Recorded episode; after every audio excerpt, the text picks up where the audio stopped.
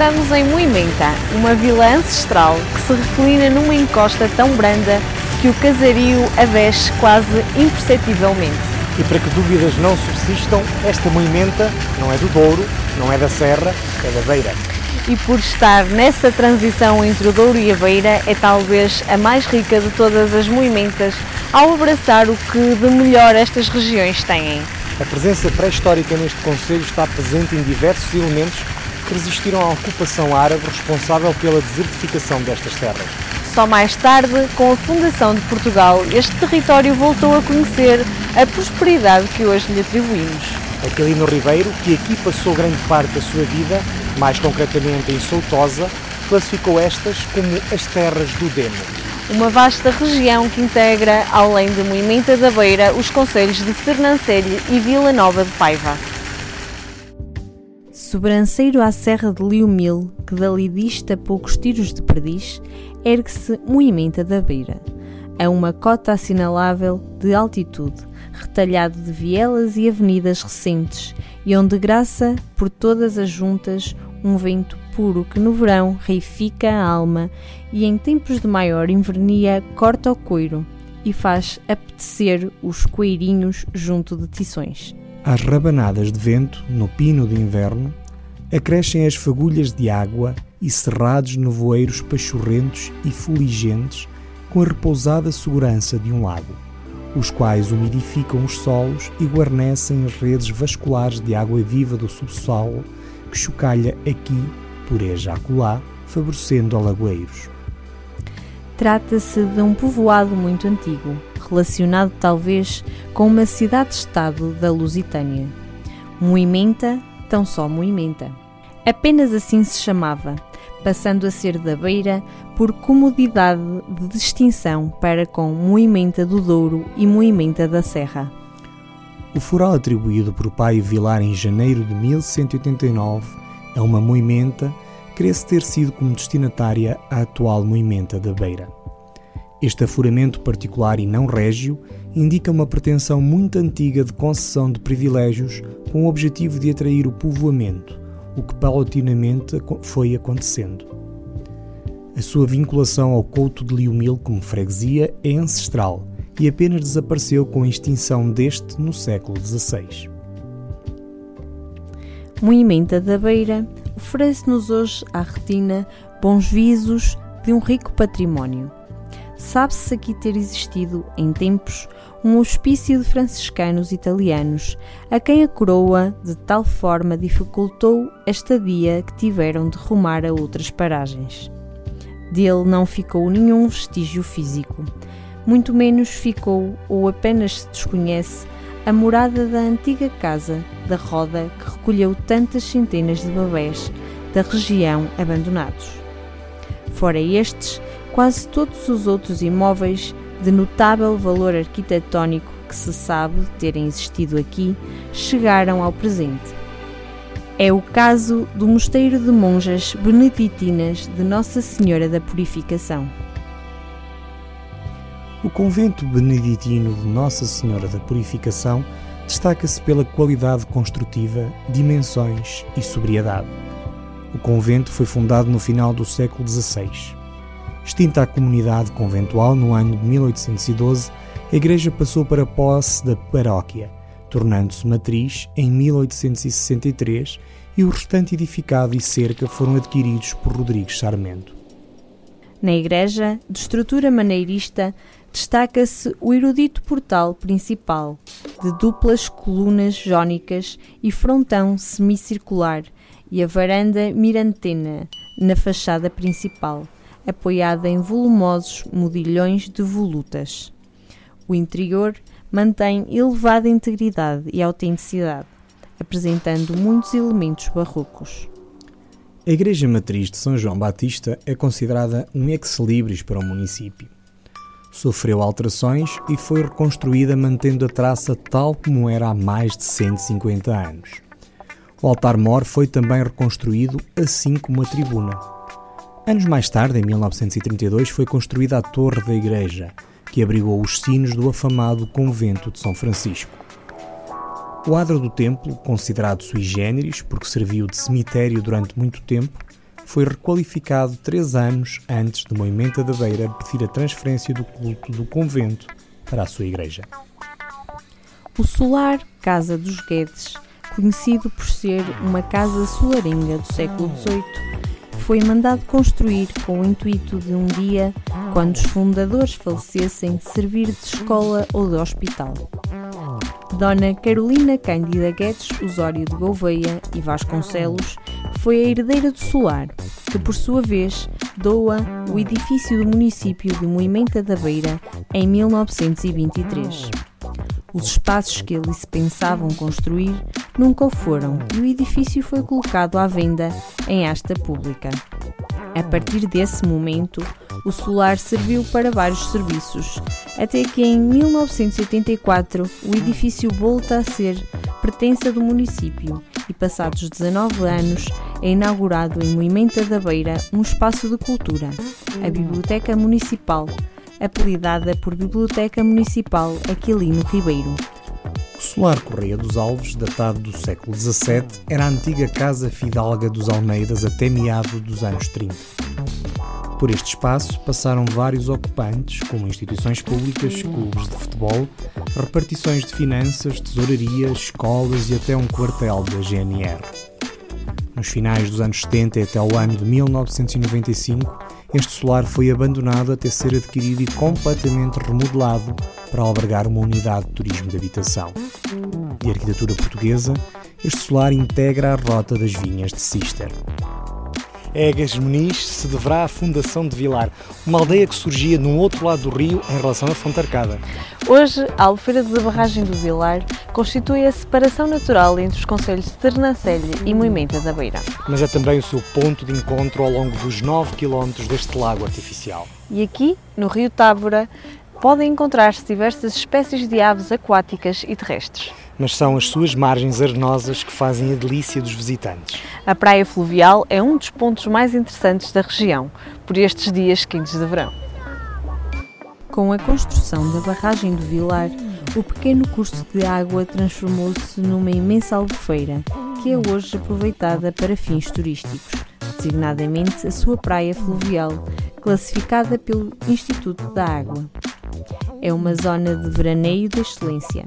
Tem bar com esplanada, espaços de muita sombra, mobiliário urbano, gaivotas para percorrer as águas calmas do rio Távora.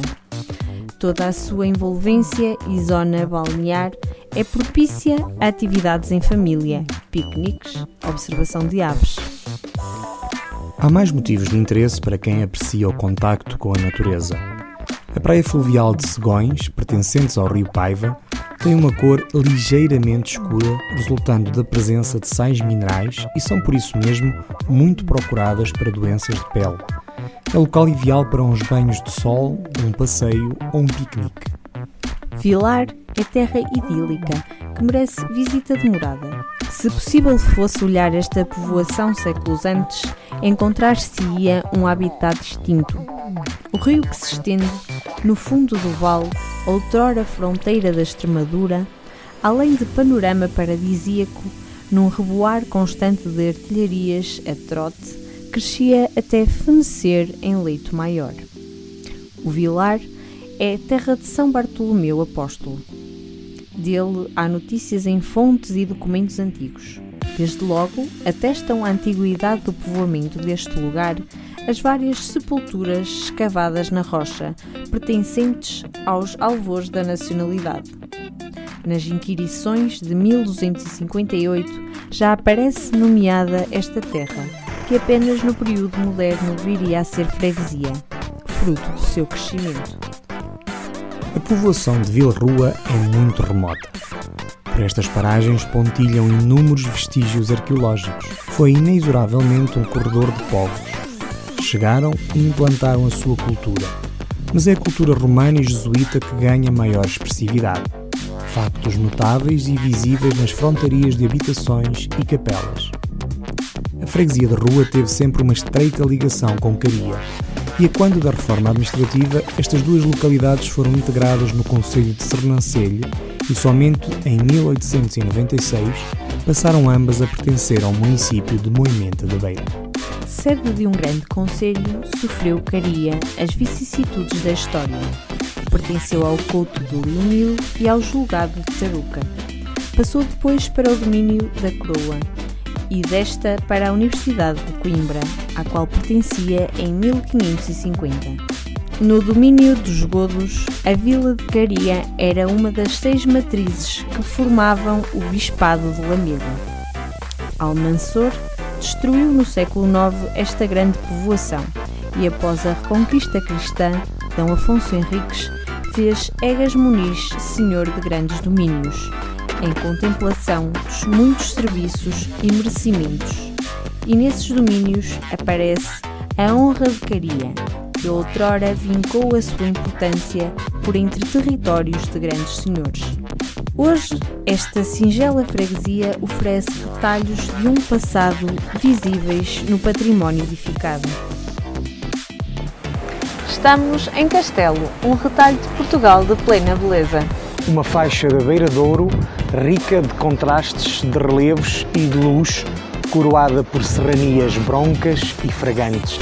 Que grandiosidade se enxerga desta varanda maravilhosa quando a exuberante natureza acorda a fantasia alada da combinação de cores e de sons entre os fachos séptulos do arco-íris e o chilreado e alacre canto das aves.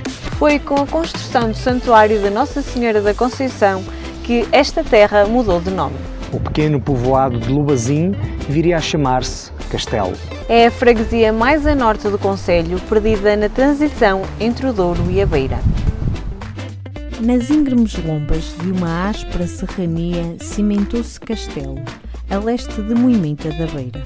Lá do alto, fita-se o florescer de múltiplas árvores, no anteparo do mistério fecundador. A terra ao léu que bordeja o ribeiro que marcha rumo ao Douro, ostenta fervorosas ravinas e ao cimo o espaço de urbe, de postura cândida, no meio de um fervilhar estonteante do verde que abraça, realçam-na pergaminhos onde a história reza velhas memórias de que é possível encontrar ecos no manancial artístico e monumental ainda existente. São dois os cursos de água que fertilizam estas terras. A Ribeira de Liumil, pela margem direita, e a de Contim, pela esquerda. Já cruzadas, formam o Rio Tedo.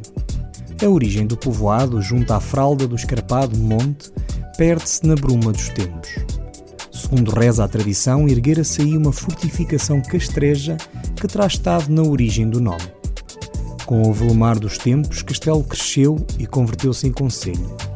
Não se lhe conhece foral. Sendo o mosteiro de Salzedas que aí arrecadava os dízimos, é possível que na localidade vigorasse a regra furaleira desse cenóbio. Liumil Ressuma as idades da Terra e os jeitos de civilizações primitivas e clássicas, visíveis nos dolmens, restos de estradas romanas, cruzes, alminhas, fundações de castros e de morarias, pedras de cunhais, eirados, portais, cornijas de antigas casas e capelas, palavras e nomes celtas, romanos, godos, árabes, judeus, recordações do Oriente, do Levante, da Europa Central, do Norte de África. Mergulhando na bruma dos séculos, o que encontramos é uma história de excelência galgada com um aprumo de honra e fidalguia. Foi sede de um conselho frondoso, extinto em 1855. Desde os começos da monarquia portuguesa, Liumil se divisou a terra de relevo entre os povos que compunham o Bispado de Lamego. Foi num abrir e fechar de olhos que a vila Liodmiri, já depois de arrasada pelos mouros em 982 e a eles filhada pelos cristãos, se transformou no maior couto nacional com 276 km e uma população de 6.060 habitantes no tempo de Vasco Fernandes Coutinho. A Serra de Liumil é uma elevação de Portugal continental com 1008 metros de altitude. Tem o seu cume na freguesia de Liumil, concelho de Moimenta da Beira, no norte do distrito de Viseu. Eleva-se esta interessante e graciosa serra entre os rios Paiva e Távora, pertencente ao maciço galaico-duriense. É local de nascimento de importantes cursos de água como o Rio Varosa e o Rio Paiva. E aqui nasceu o projeto Wind Art. Joana Vasconcelos e Vils foram os artistas convidados para assinar duas das maiores obras de arte contemporânea do mundo. Localizado na Serra de Liumil, nas proximidades das aldeias de Semitela e Carapito, em Moimenta da Beira, o projeto visa explorar a integração das torres eólicas na paisagem circundante, quer humana, quer natural, estabelecendo um jogo subtil de interação com a mesma, numa simbiose perfeita e de promoção desta região do país. Centrada na memória e cultura da região, a intervenção de Joana Vasconcelos retrata uma expressão de amor à vila que o acolhe, traduzida no enorme coração direcionado para o centro do município de Moimenta da Beira.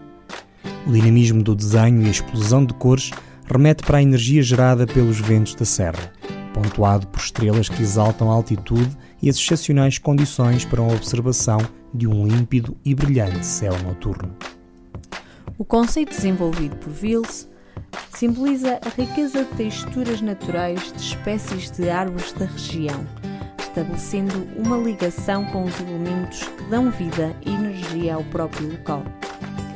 Entre estes elementos gráficos emerge a forma de um olho humano, que visa representar simbolicamente um farol, humaniza e ilumina o espaço à sua volta. As duas torres intervencionadas fazem parte do Parque Eólico do Douro Sul, que engloba 73 aerogeradores para a produção de energia eólica, parque que está localizado nos municípios de Moimenta da Beira, Sernancelho, Castro Daire e Viseu.